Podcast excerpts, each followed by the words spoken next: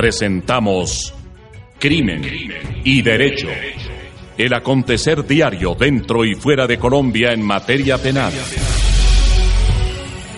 El delito, sus causas, su sanción, la justicia, las grandes decisiones judiciales.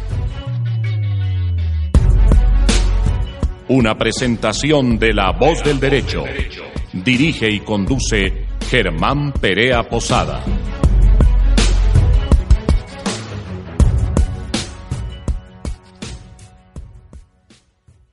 Nuevamente nos encontramos acá en nuestro programa de Crimen y Derecho y estoy absolutamente complacido y de la eh, nutrida asistencia que tenemos en la mañana del día de hoy en nuestro programa Crimen y Derecho.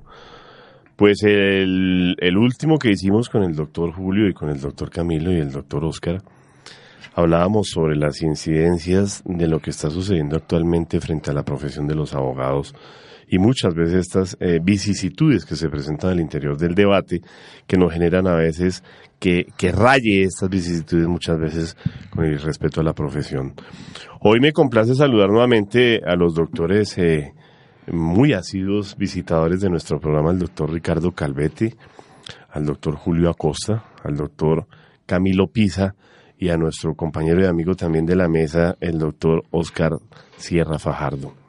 Eh, y hablaremos no solamente de la continuidad de nuestro programa anterior, sino también de la creación del Colegio de Abogados Penalistas. Doctores, tengan ustedes una muy cordial bienvenida al programa Crimen y Derecho. Doctor Calvete, buenos días. muy buenos días, doctor Perea. Muchas gracias por la, por la invitación. Un saludo también a, a todos los compañeros de, de este panel y a toda la audiencia. Profesor Julio Enrique, ¿cómo amanece? Muy buenos días, doctor Germán a los compañeros de, de mesa esta mañana tan movida en materia jurídica y un placer estar de nuevo acá. El doctor Camilo. Doctor Germán, para usted y para todos quienes me acompañan en la mesa y para la audiencia un cordial saludo, muy complacido de estar acá reiterando las palabras del doctor Acosta en esta mañana jurídicamente muy movida. Sí, eso vemos, es que la, la cosa en Colombia cada día se mueve más, como decía algún día Vicky Dávila, la cosa política se mueve, aquí hablamos desde que la, cosa jurídica se mueve. Profesor Sierra, buenos días. Profesor Perea, un cordial saludo a mis compañeros de la mesa de trabajo, al doctor Acosta, primera vez que lo conozco y un placer estar acá. Profesor Perea, aquí pendientes de esta casa académica y muy atentos a las intervenciones del día de hoy. Bueno, yo quiero lanzarles una pregunta a todos en el día de hoy como, como primigenia a, esta, a este debate que realizaremos en la mañana de hoy y es por qué se considera actualmente que es imperiosa la necesidad de crear un gremio que defienda a los abogados penalistas de las vicisitudes que se presentan todos los días al interior del debate procesal dentro de las causas procesales que los abogados penalistas de una u otra forma defendemos. Profesor Sierra, cuéntenos ese tema. Gracias, profesor Perea. Sin lugar a dudas, el ejercicio legítimo del derecho de defensa se ha venido recortando día tras día. Y por eso nace la iniciativa de crear un colegio de abogados penalistas que nos agrupe a todos en unas iniciativas comunes tendientes a reivindicar el ejercicio digno de la profesión y sobre todo reivindicar todo lo concerniente al debido proceso y el derecho de defensa. Para todos es apenas evidente el linchamiento que muchos jueces son objeto cuando las decisiones judiciales de la Fiscalía no corresponden con sus peticiones, también vemos con bastante preocupación la mediatización de los procesos en los estrados judiciales, pero además sobre todo en los medios de comunicación. Y lo que se ha visto siempre ha sido un llamado por parte de todos los colegas y en especial una de las banderas súper significativas del Colegio de Abogados Penalistas es que los debates judiciales y los triunfos o derrotas se surtan exactamente en los despachos judiciales y no necesariamente en los medios de comunicación como ocurre día a día. Incluso, muy a propósito del tema, para ver simplemente algo muy puntual. Vean lo que está sucediendo en el día de ayer y en el día de hoy con el tema de la señora Merlán, la hija. En todos los medios de comunicación publicitado, cuando las audiencias en esos escenarios es donde se deben de dar los verdaderos debates en punto de las garantías y derechos constitucionales. Y profesor Perea, un punto muy importante también del Colegio de Abogados Penalistas es eh, unirnos en un frente común para efectos de temas académicos, para efectos de temas de demandas de inconstitucionalidad, para efectos de tener una representación visible ¿sí? ante todos los entes y en especial, profesor Perea, y aquí a la mesa de trabajo, un llamado para que en todas las, las plazas, en todos los escenarios donde se necesite abogados penalistas, siempre reivindiquemos el buen nombre de todos y un ejercicio de derecho de defensa muy legítimo y sobre todo que no se confunda la actuación del abogado y el cliente. Se tiene que separar nítidamente esos escenarios porque también se ha visto con bastante preocupación la confusión que se ha generado entre eso y el estigma que se genera frente a los abogados penalistas. Básicamente estos son los puntos que queremos reivindicar sin perjuicio de otros tantos y hacer un llamado a todos los colegas para que nos unamos de manera directa, cordial, respetuosa frente a un proyecto académico que queremos liderar en este tema. Sí, efectivamente, nosotros aquí vemos que eh, últimamente, y ha sido tal vez tradicional, que al abogado se le confunde muchas veces con el cliente y se le confunde con la causa que está defendiendo y se cree y se parte de la premisa además de mala fe con una presunción de vulneración de presunción de inocencia frente al abogado que está ejerciendo la profesión y cree que es que las actuaciones que realice, las actuaciones que genera al interior de un debate procesal en, en, pro y garantías de la defensa técnica y material de una persona, además consagradas constitucionalmente no solo en la, Carta Política, en el artículo 29, sino en las normas del derecho procesal, y, y, se tiende a pensar que son a veces dilatorias, mañosas, artificiosas, engañosas a los jueces, pero es que eh, hay que partir de una, de una base fundamental y que, que es eh, absolutamente clara, y es que el abogado ejerce una profesión además de carácter liberal, donde tiene la obligación misional y funcional de garantizar los derechos fundamentales de la persona que se encuentra a su juicio y de quien está representando. Diferente es que se cometan arbitrariedades en todas las profesiones, los vemos, y no solamente vemos abogados, sino arquitectos, ingenieros, médicos, de, todas las naturalezas, a veces cometiendo actos delictivos, y eso es normal dentro de una sociedad. Pero que se le endilgue siempre la, la, la comisión de actos punibles, a la defensa de una persona por el hecho de estarla defendiendo es casi que eh, un, sistema que se convierte en un tema peligrosista y que sí hace necesario que se cree la agremación, no solamente por la dignidad y por el respeto, sino porque eh, hay que volver a crear eh, la credibilidad no solamente en la justicia, en la administración de justicia, sino también en la credibilidad de quienes ejercen o ejercemos la defensa técnica en Colombia. Profesor Calvete, ¿qué tiene que decirnos al respecto usted que nos acompaña? No, yo, eh, gracias, gracias nuevamente por la, por la invitación. Pues el, el profesor Sierra hacía una, eh, una relación realmente de, de los objetivos primordiales que se tienen con la creación de, de, un colegio de abogados penalistas. Lo veo que se frota yo, las manos, usted contento sí. de la creación, doctor. eh, pues yo quisiera añadir básicamente lo siguiente. Eh, por un lado, pues sí es, es claro, es notoria la ausencia de, una, de un respaldo institucional en el trabajo de, de los, de los abogados en ejercicio, en este caso los abogados penalistas, digamos que los demás eh, intervinientes dentro de la actuación suelen en muchas ocasiones contar justamente con ese respaldo o esa pertenencia institucional, la que muchas veces se ve que en el caso de la defensa eh, pues no, no se tiene. Luego, sin duda alguna, crear una agremiación o una institución que en ocasiones sea una voz eh, en, en, frente a esas situaciones que mencionaba el profesor Sierra es importante. Y por otro lado, pues creo que otra de las motivaciones que se han anunciado en relación con esto tiene que ver con capacitación académica, lo cual siempre es eh, importante entre, entre los colegas y entre las personas que ejercen la profesión, en este caso de abogados y dentro del área de derecho penal. Luego, tener capacitación en permanente, incluso replicar los modelos que en otras instituciones se han hecho a través de barras, creo que sería algo supremamente importante. Y por otro lado, me llama mucho la atención que en, en otros sistemas jurídicos la voz de los colegios profesionales, por ejemplo, la voz de los colegios de abogados y los conceptos que, pro, que se producen son inclusive fuente de derecho. Es decir, de, si uno mira, por ejemplo, el modelo de los Estados Unidos dentro de las fuentes de derecho, uh -huh, como que suele atender claro. Exacto. Cuando se habla de la doctrina, realmente uno ve que una, una un lugar muy importante en, en, la, en la creación y en lo que tienen en cuenta los jueces en la, a la hora de tomar las decisiones es justamente la posición de los colegios de abogados o la posición de los colegios profesionales en lo que tiene que ver con sus conceptos. Eh, creo que, que en Colombia eso lo podemos lograr, que sería viable que un colegio o los colegios de abogados a través de ese trabajo académico de producción de opiniones sobre el quehacer jurídico, la interpretación de la ley, pues eso pudiera en algún momento llegar a posicionarse a tal nivel como ocurre en otros sistemas jurídicos que incluso, lo destaco, está dentro de las fuentes de derecho, sin duda alguna no eh, la principal fuente de derecho, pero claramente a la hora de hablar de la doctrina, ahí está en primer lugar la producción de los colegios profesionales en la materia.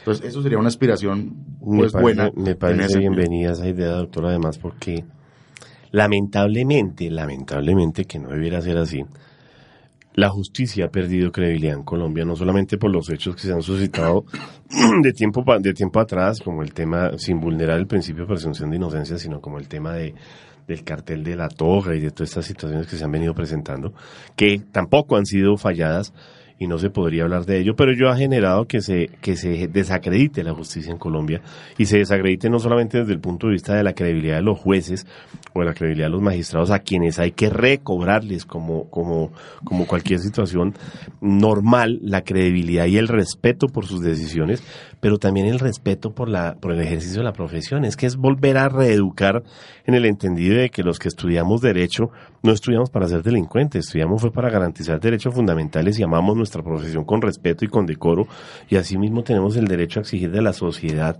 que se genere ese respeto, que se genere esa, ese, ese respeto a la dignidad de ejercer una profesión libre como es la, la profesión del derecho y más cuando se habla de la defensa técnica y material de una persona que se encuentra además en un estado tal vez de indefensión por estar su judice, porque estar su judice en Colombia no es fácil, es algo absolutamente delicado porque la, estigmatización de una persona cuando está privada de la libertad o cuando está su judice es casi que convertirla en un responsable de culpabilidad anticipadamente, no solamente por la sociedad, sino por los medios. ¿O usted qué opina, profesor Acosta, frente al tema? Sí, es que estamos viviendo, pues, en la actualidad todos entendemos que existe un auge de redes sociales, eso es una cuestión indiscutible. Y entonces muchos problemas que suceden a diario en los tribunales, en los juzgados, se trasladan fácilmente al conglomerado social. Entonces todo el mundo tiene, por supuesto que en un país respetuoso de las de los derechos y garantías, todo el mundo tiene derecho a opinar. Pero esas redes sociales precisamente son las que han llevado, perdón, a estigmatizar la profesión del abogado y es sencillo llegar a esa conclusión. Acá poníamos de presente eh, en otra oportunidad qué sucedía cuando, por ejemplo, a una persona sometida a un proceso penal se le otorgaba la libertad por términos. Escuchábamos y leíamos en redes sociales, repito, incluso en los medios de comunicación había un trino que era bastante ofensivo y que decía que en Colombia el mejor abogado es la libertad por términos. Y entonces esa libertad. Eso es desconocer, desconocer una garantía, porque ni siquiera es un beneficio. totalmente. Entonces, en esos casos de libertad por tener repito que son los más mediáticos, y en este, por ejemplo, del que estamos hablando en esta mañana, donde se está tratando de afectar la libertad de una persona indiscutiblemente, porque a eso va dirigida la acción de la Fiscalía. En esos casos, ¿qué es lo que el conglomerado social entiende? Que si a una persona se le da la libertad, se le concede esa libertad, entonces estamos hablando ya inmediatamente de impunidad porque tenemos muchas, muchas personas tienen, sobre todo, repito, por lo de las redes sociales, trastocados unos conceptos que deben ser claros. ¿Cuál es la diferencia entre un procesado y un condenado? ¿Cuál es la diferencia entre justicia y venganza? Y la gente acá, con exposición mediática, lo que busca es para cualquier persona sometida, repito, al procedimiento penal, porque presuntamente cometió una conducta punible, lo que busca es exposición nomás eh, estamos viendo lo que ha sucedido en las últimas horas. Una persona es capturada por la fuga de su madre, la exponen en todos los medios de comunicación, esposada, fuertemente custodiada, la trasladan de su sitio para acá. Hombre, ¿qué es lo que está pasando ahí? Una cuestión eminentemente mediática que afecta, por supuesto, desde el principio el derecho de defensa. ¿Y qué sucede entonces en estos casos?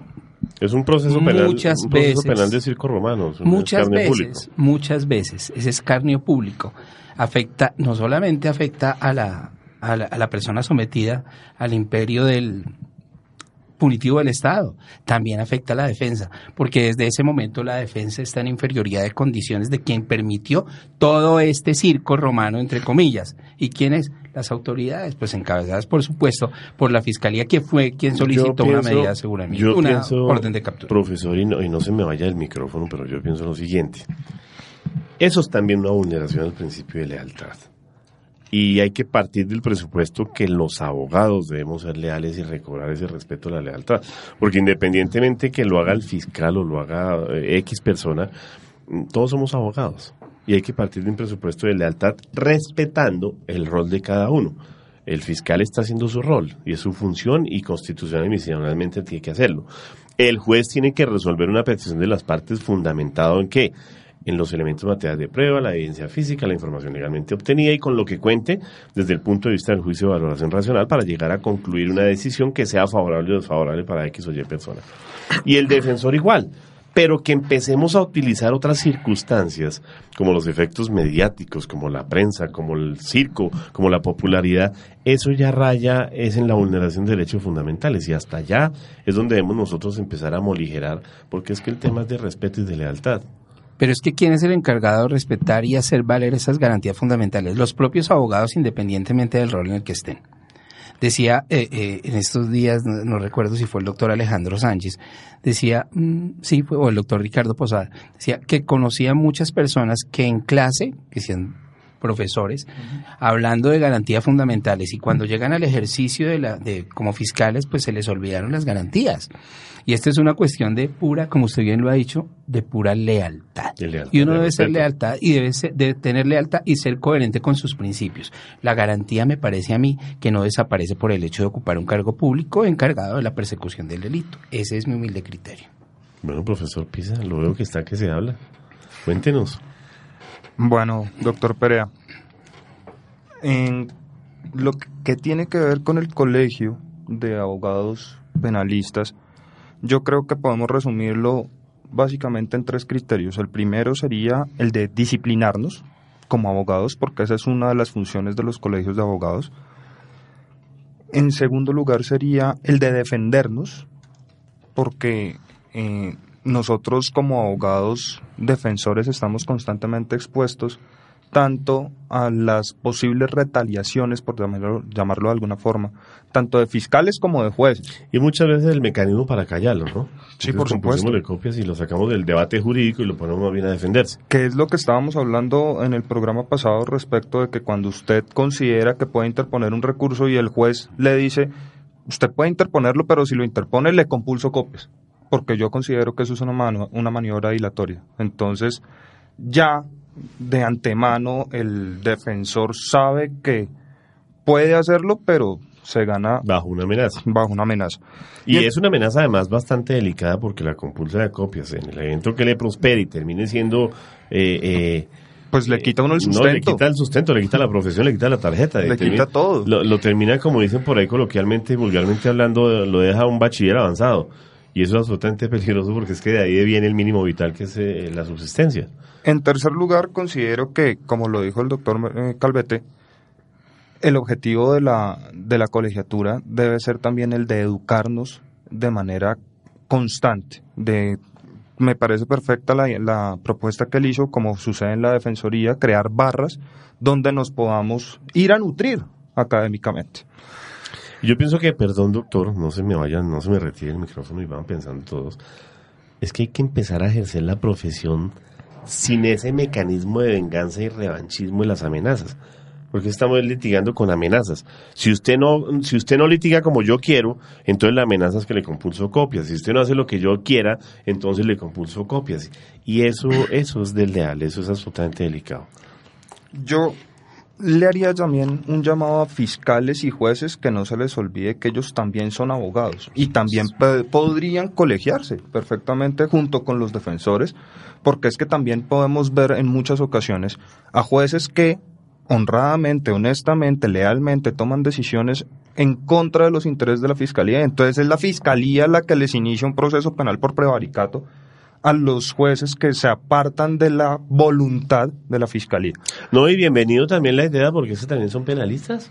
y pueden hacer parte del Colegio Nacional de Abogados Penalistas. Eso no, eso no implica que no. Es una idea absolutamente. Es que el hecho de que sean jueces o fiscales no les quita lo penalistas. No les quita lo penalistas y son además abogados. Profesor Sierra, lo veo que está que se da la cuenta. Claro, profesor Pele, aquí se, se mencionaba un punto muy importante y es el tema de la amenaza y las compulsas. Pero adicional a eso, vemos con bastante preocupación, por ejemplo, el proyecto de ley. A eso En el proyecto de ley, más allá de la amenaza y más allá de la compulsa, se manifiesta que la interposición de recursos, las solicitudes de nulidad, las de impedimentos, es decir, la estructura constitucional que permite ejercer válidamente el derecho de defensa, ya per se se considera una maniobra dilatoria. Entonces, frente a eso, a propósito de las palabras del doctor Calvete y de los colegas de la mesa, tenemos que tener una postura muy férrea, muy académica, de cara a defender siempre los principios constitucionales y en especial, ya que en esta mesa de trabajo se habló de lealtad, hay uno que últimamente se ha olvidado mucho en los estrados judiciales y es el de dignidad humana. A mí eso sí me parece gravísimo. Ese principio rector se ha olvidado y justamente, justamente, ese es el primer llamado mm. para cualquier profesional del derecho, independientemente del rol, juez, fiscal, Ministerio Público, Defensa, que se acate y si nosotros recordáramos ese principio constitucional, necesariamente evitaríamos una cantidad de debates que son estériles y que lo único que afecta es a la persona procesada. Eso me parece muy grave, profesor Perea. Ese principio constitucional de dignidad humana se ha olvidado y es vacilar en nuestra estructura. No podemos seguir eh, ejerciendo la profesión y, y administrando justicia con el dolor humano. Porque es que finalmente una persona que entra en una crisis jurídica y que queda su judice al interior de un proceso penal es una desgracia para su vida pero una desgracia absoluta, ¿por qué razón? Porque no solamente lo destruyen jurídicamente, sino socialmente, públicamente, familiarmente, su entorno, se le acaba la vida. Y puede que finalmente termines diciendo, no, pero es que después de 5, 10, 15 o 20 años mm, se logró la absolución. Pero ¿quién le recobra la vida? ¿Quién le recobra el buen nombre? ¿Quién le recobra, le recobra el prestigio? ¿Quién le recobra eh, su, su, su habeas data como tal? Lo acaban no acaban. Y estamos es deshumanizando el proceso. El artículo 348, ya cuando habla de los preacuerdos y las negociaciones, profesor Calvete, que me mira con, con cierta eh, eh, deseo de replicar la, la, la nota, dice claramente el preámbulo del artículo 348 dice con el fin de humanizar la actuación procesal y la pena y dar solución a los conflictos sociales que genera el delito.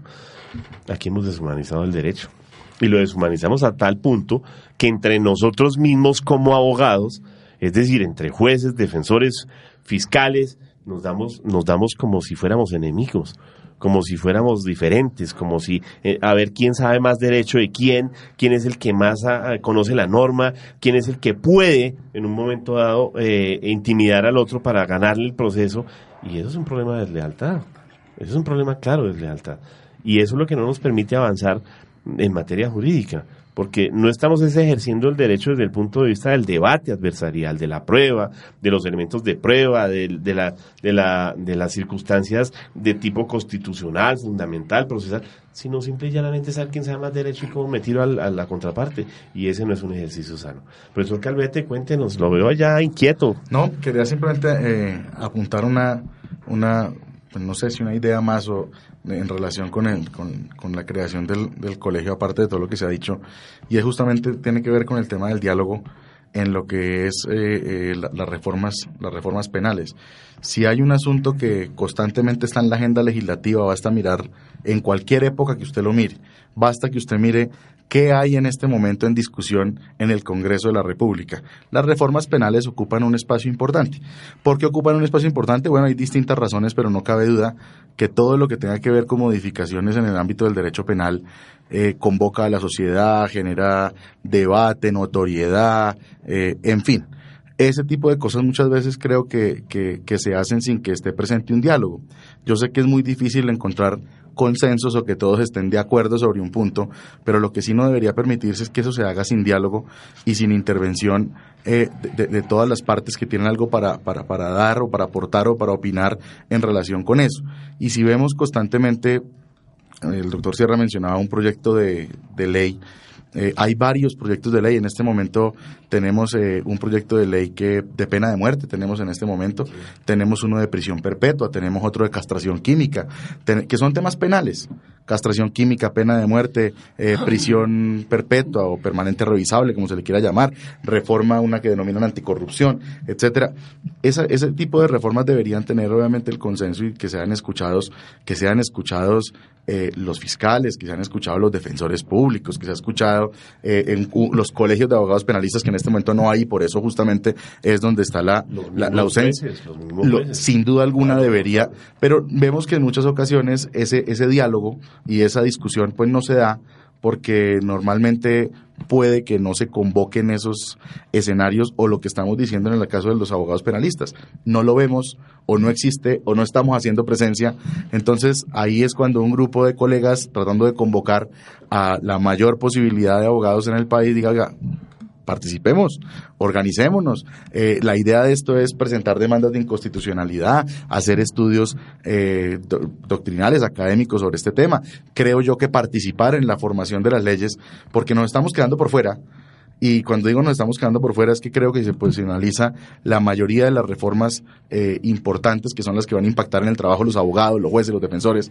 Se está haciendo básicamente escuchando a solo una de las partes o promoviendo la agenda legislativa del día a día a partir de los casos que convocan a la opinión pública, pero no entrando en las serias discusiones eh, filosóficas, científicas e incluso prácticas que presenta la adopción de eso. Entonces creo que sería muy importante que así como eh, se presentan proyectos de ley por cuenta de la Fiscalía constantemente, pues bueno, proyectos de ley que vengan de colegios de abogados, discusión en la materia. Entonces creo que eso es otra finalidad importante de las muchas que aquí en esta mesa se han destacado.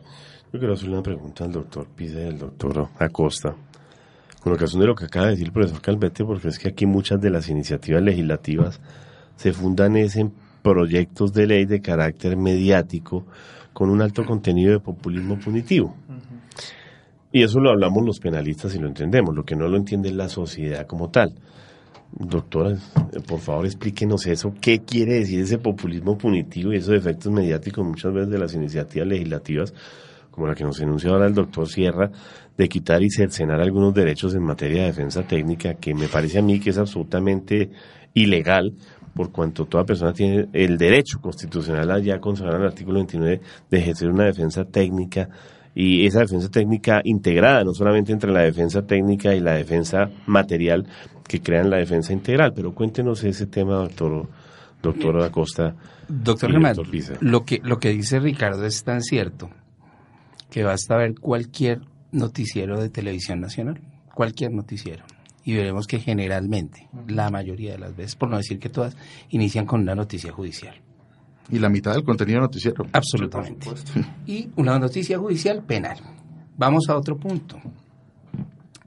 Sí, ciertamente existen eh, otro tipo de asociaciones, por ejemplo, recuerden el Consejo Asesor de Política Criminal del gobierno que dio una, una, una ponencia, dio un concepto negativo para ese proyecto de ley de cadena perpetua sobre cadena perpetua para delitos cometidos contra menores de edad, lo que tiene que ver violación y homicidio.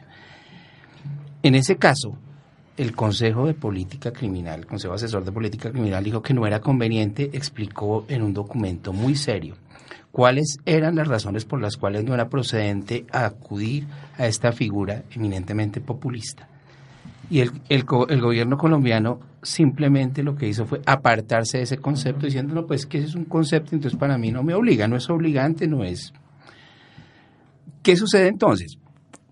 Nótese que cuando hay personas que son expertas y que dan algún concepto, este, pues lo primero que se debe de tener, se debería tener en cuenta en cualquier estamento, o en el gobierno, o lo que ha sucedido ahora en el, en el Congreso de la República. Respecto sobre todo a este punto que es tan importante, este, este proyecto de ley de la cadena perpetua que viene trasegando desde la época entre Gilma Jiménez, incluso lo llaman ya es que proyecto de ley Gilma Jiménez. Y entonces concluimos que eso lo único que hace es darle gusto a la mayoría del pueblo. Por eso se llama populismo punitivo. Vamos a subir las penas, penas drásticas para, tratar, para tratar de erradicar este tipo de conductas pues que nosotros consideramos absolutamente graves. Son gravísimas pero en cuestiones de política criminal se debe hacer análisis sobre todo, no solamente de, eso, jurídico, económico, jurídico, político, criminal, constitucional, cualquier tipo de análisis que se haga jurídico sobre ese tipo de, de ese tipo de, de ese tipo de proyectos de ley va nos van a dar el mismo la misma la misma respuesta y la misma respuesta es que eso es absolutamente inviable no solo por inconstitucional precisamente por eso se está tramitando por vía de, de una reforma constitucional pero eso como lo he dicho en otros escenarios lo que pasa doctor Perea es que esos proyectos le gustan a la gente. Y esos proyectos, al gustarle a la gente, dan votos. y sobre todo en No podemos hacer política sacrificando al pueblo en condenas altas, profesor. Pero es que la situación... Es gravísimo. Nosotros lo sabemos, y como penalistas yo creo que estamos todos de acuerdo, pero es que la experiencia dice que eso es así. O sea, la experiencia es así, la experiencia nos enseña que eso ha sido así siempre. Cuando hay algún problema coyuntural en el gobierno de turno, a qué acude? Una reforma penal populista. Eso da votos eso calma las aguas. Y esa es una cuestión evidentemente, eso es cierto, o sea, eso es una cuestión que no tenemos que demostrarla porque a diario lo vivimos. Entonces, ¿qué es lo más conveniente para todos? En este momento, pues yo consideraría que hasta ahora pasó el primer debate. Vamos a mirar qué pasa en los, en los siguientes siete, porque es una reforma constitucional que nosotros sabemos que seguramente no va a pasar. En algún momento de estos llegará alguien, alguien coherente para, oponerse seriamente a esto. Decíamos lo de los, lo de los, eh, los costos económicos. Vamos por esto. Todo el mundo, incluso ya se ha declarado el estado inconstitucional, de cosas inconstitucional, por el hacinamiento carcelario. La situación de las cárceles es terrible. Nos mostraban los medios de comunicación hace unos días unas fotos de Medellín. O sea, es unas personas detenidas donde de cualquier manera que se pueda eh, calificar esas fotografías, esos documentos fotográficos, lo único que podemos decir, como decía Oscar, es que acá se está violando el principio fundante de nuestro sistema penal y el principio fundante de nuestro sistema penal, la dignidad humana, y por eso está el artículo primero del Código Penal y el Código de Procedimiento Penal. De los dos. Para eso, entonces, ¿qué debemos hacer? es pues, más, de los tres, doctor, porque tenemos vigente todavía la ley 600. Está en la 599, la 600 y, la 906. Esa es una cuestión que... Y la Constitución Política. Debería llamar a la reflexión, sobre todo de los legisladores, porque ya está la pelota es en, en terreno de ellos.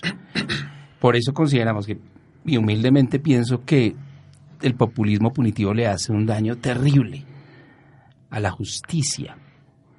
Le hace un daño terrible. Sobre todo porque con mm, todas estas reformas que buscan aumentos de penas, negación de beneficios, lo que están haciendo es eh, llevando más allá ese estado de cosas inconstitucional de los establecimientos penitenciarios. Cuando estemos construyendo más, como pasa acá en Colombia, cuando estamos construyendo más prisiones que colegios, que universidades, que escuelas, pues yo considero que algo está mal. Profesor Pisa. Profesor Pérez, a ver, yo Estoy de acuerdo en todo lo que ha dicho el profesor Acosta y agregaría varias cosas. Uno de los problemas principales de el tema jurídico penal en Colombia es que no tenemos política criminal. No tenemos una línea de política criminal clara y definida. Eso se traduce simplemente en en asuntos de política criminal, en todo lo que tiene que ver tanto con lo que como sociedad estimamos que no es aceptable y por eso lo consideramos delito, como qué podemos hacer como sociedad para evitar la comisión de delitos, no tenemos ni idea de para dónde vamos. Entonces, efectivamente, lo que hacemos es acudir a la calentura del momento. Entonces, si en este momento están en boga los delitos en contra de niños, bien sea por homicidio o bien sea por abuso sexual, por delitos sexuales en contra de menores. Entonces acudimos a medidas y fórmulas irracionales para no tratar de combatir, porque todo el mundo que sepa un mínimo de derecho penal tiene conocimiento de que ese tipo de medidas de aumento de penas y exclusión de beneficios no ayudan en nada pero lo que hacemos es darle, perdónenme la expresión, contentillo a la gente para que la gente efectivamente salga a votar por quienes lo están, están promoviendo esas ideas. Y además hay otra cosa, porque es que es mucho más económico y fácil simplemente promover un proyecto de ley que adoptar las medidas efectivamente que efectivamente van a proteger, por ejemplo, en este caso a nuestros niños. ¿Sí? Es mucho más sencillo Simplemente sentémonos todos en el Congreso y votamos que sí, que aumentamos las penas. ¿Por qué? Porque con eso le damos la sensación, y por eso se llama populismo punitivo, la sensación al pueblo de que con eso vamos a combatir. Y ahí viene entonces un nuevo ciclo. Y es que como los abogados penalistas nos oponemos a ese tipo de medidas irracionales, terminamos siendo acusados de que, lo que queremos es desproteger a nuestros niños. ¿Sí? ¿Cuántos años llevamos combatiendo la corrupción y creando normas anticorrupción y anticorrupción? Y la corrupción en Colombia cada día crece más. Pero profesor Sierra, cuéntenos sobre la reforma que se gesta para quitar algunos beneficios en materia de defensa técnica.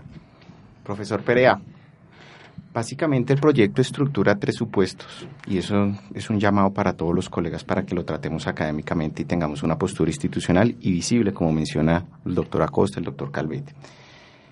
La interposición de recursos jamás se puede tener como una maniobra dilatoria. Ese es el legítimo ejercicio del debido proceso y el derecho de defensa. Es una garantía, por Dios.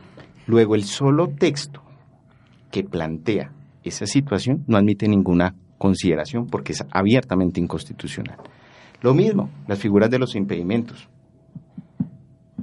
¿Cómo se puede afirmar que cuando se trata de apurar el proceso penal per se esas actuaciones ya se consideren dilatorias. Lo mismo que las nulidades. Las nulidades también están expresamente señaladas. Entonces, ese punto nos genera bastante preocupaciones. Por ello, que desde el Colegio de Abogados Penalistas incluso aprovechamos este espacio y la generosidad que se nos ha brindado para invitarlos a todos muy cordialmente el próximo miércoles a las 5 y 30 para que sigamos uniendo esfuerzos para que todas las propuestas que ustedes tengan las podamos canalizar y de cara a las tecnologías que propone el doctor Julio Acosta, también facilitemos la situación en el entendido en que las utilicemos adecuada y respetuosamente para generar propuestas válidas. En ese sentido, muy pronto conocerán nuestra página, donde todo este tipo de iniciativas serán socializadas y también conocerán algunos medios como chat, como Twitter, para efectos de que tengamos una postura académica unificada y entre colegas podamos colaborarnos armónicamente en el ejercicio del derecho de defensa sin perjuicio de todas las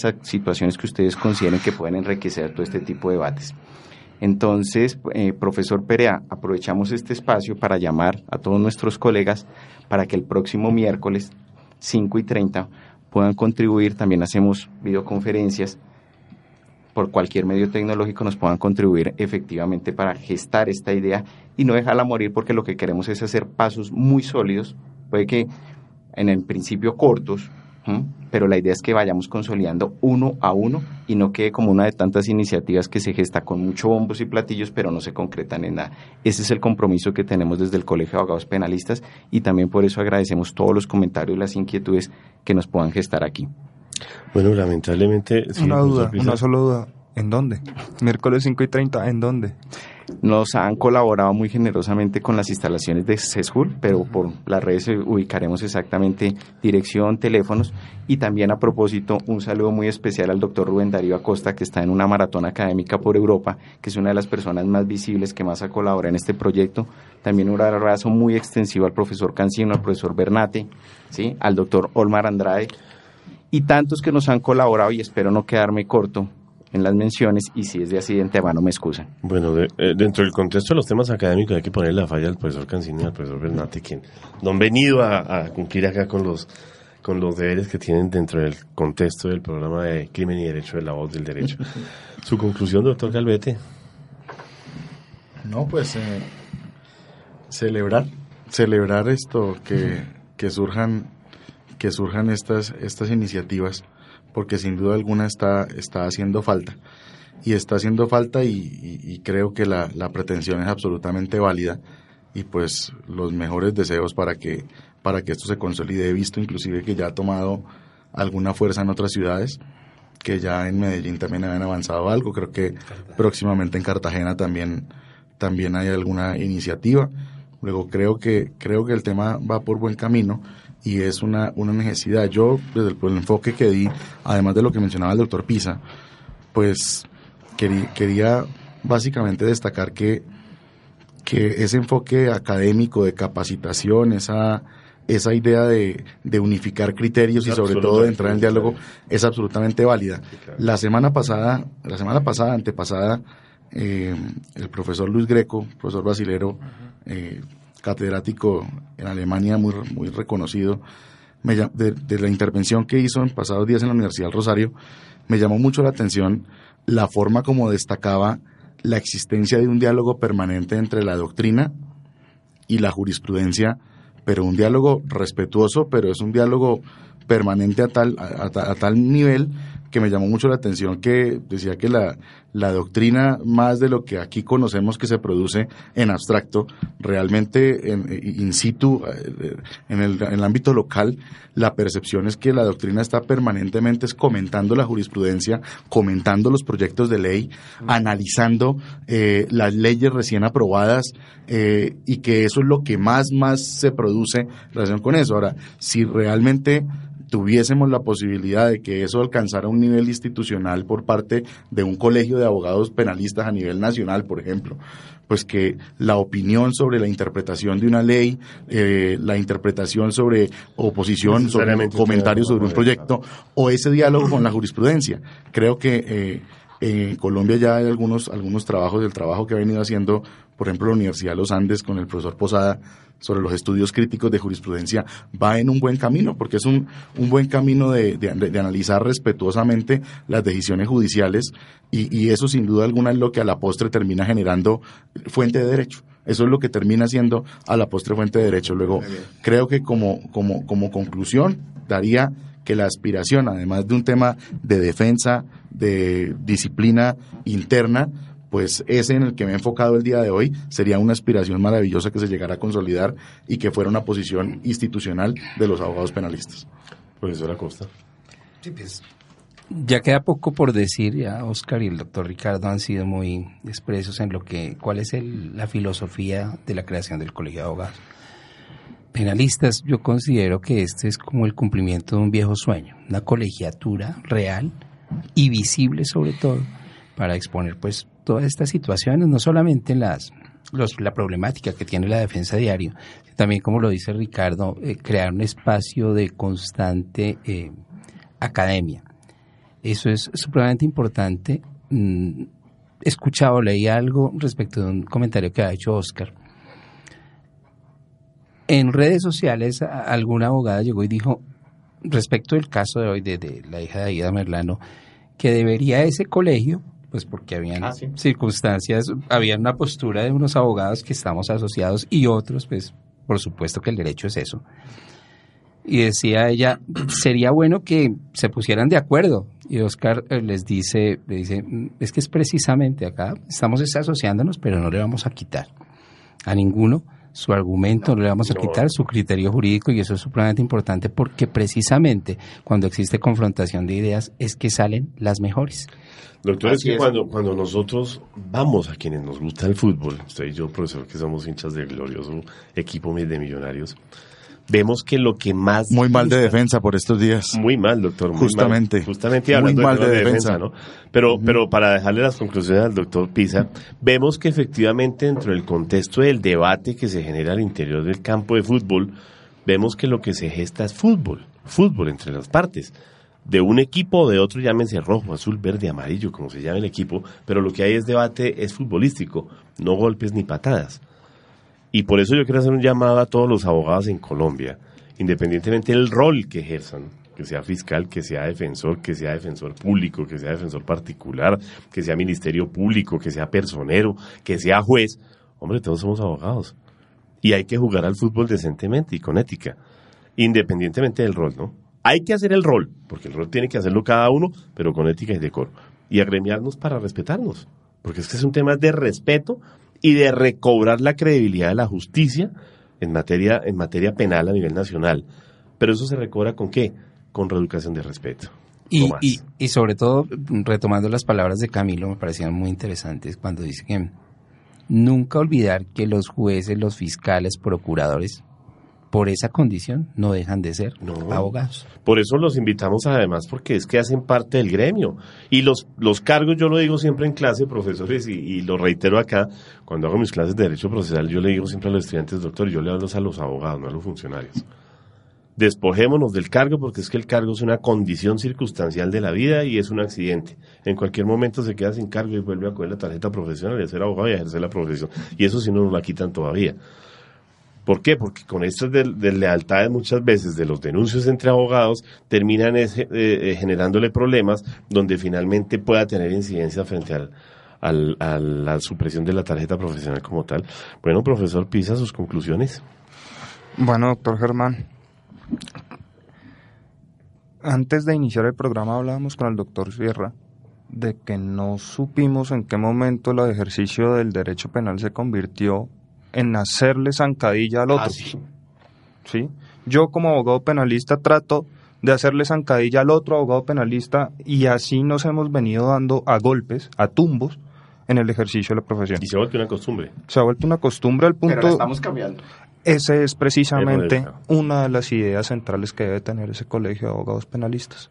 Además de la educación de la que nos habló el doctor Calvete, muy importante, por supuesto, de ese eh, asentamiento de doctrina por parte de un colegio, de esa disciplina interna que debe el colegio impartir a sus miembros, sí está también esa defensa gremial del abogado penalista para que deje de verse tanto en la sociedad como en los corrillos jurídicos, como el si el otro delincuente, el que protege al delincuente, y pues hombre, para eso estudiamos, para defender seres humanos, delincuentes o no, para defender seres dignos, independientemente de la conducta que hayan cometido.